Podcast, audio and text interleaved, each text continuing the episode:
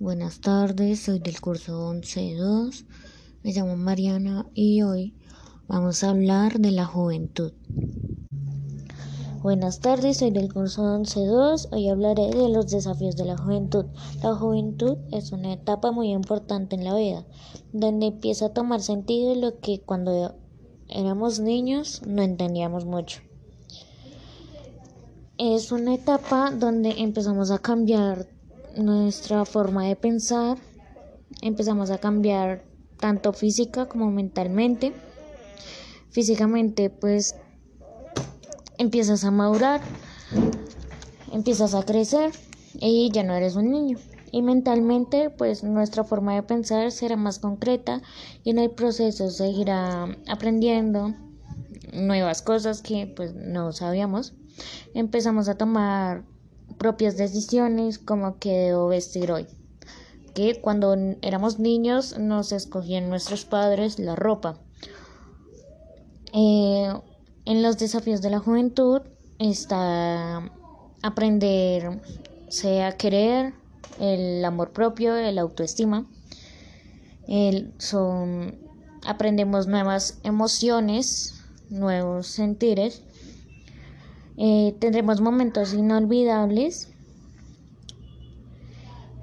y dificultades que van a ir apareciendo durante el transcurso de la juventud. La juventud desarrolla las capacidades y aprende a ser autónomo por decisión propia, a tomar sus propias decisiones, a hacer todo por sí mismo. Es una etapa donde se empezará a mirar nuevas experiencias, donde se empieza a madurar, a tener un criterio propio, donde se harán muchos errores, pero se aprenderán de ellos, donde empezarás a pensar sobre la libertad, pensarás en tu futuro.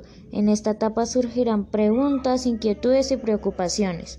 Una visión del mundo diferente, cambios de gustos y nuevas amistades. La sociedad influye mucho en la juventud y ven a los jóvenes como los malos por tener otro pensamiento, ya que son diferentes épocas en las que se tiene la juventud.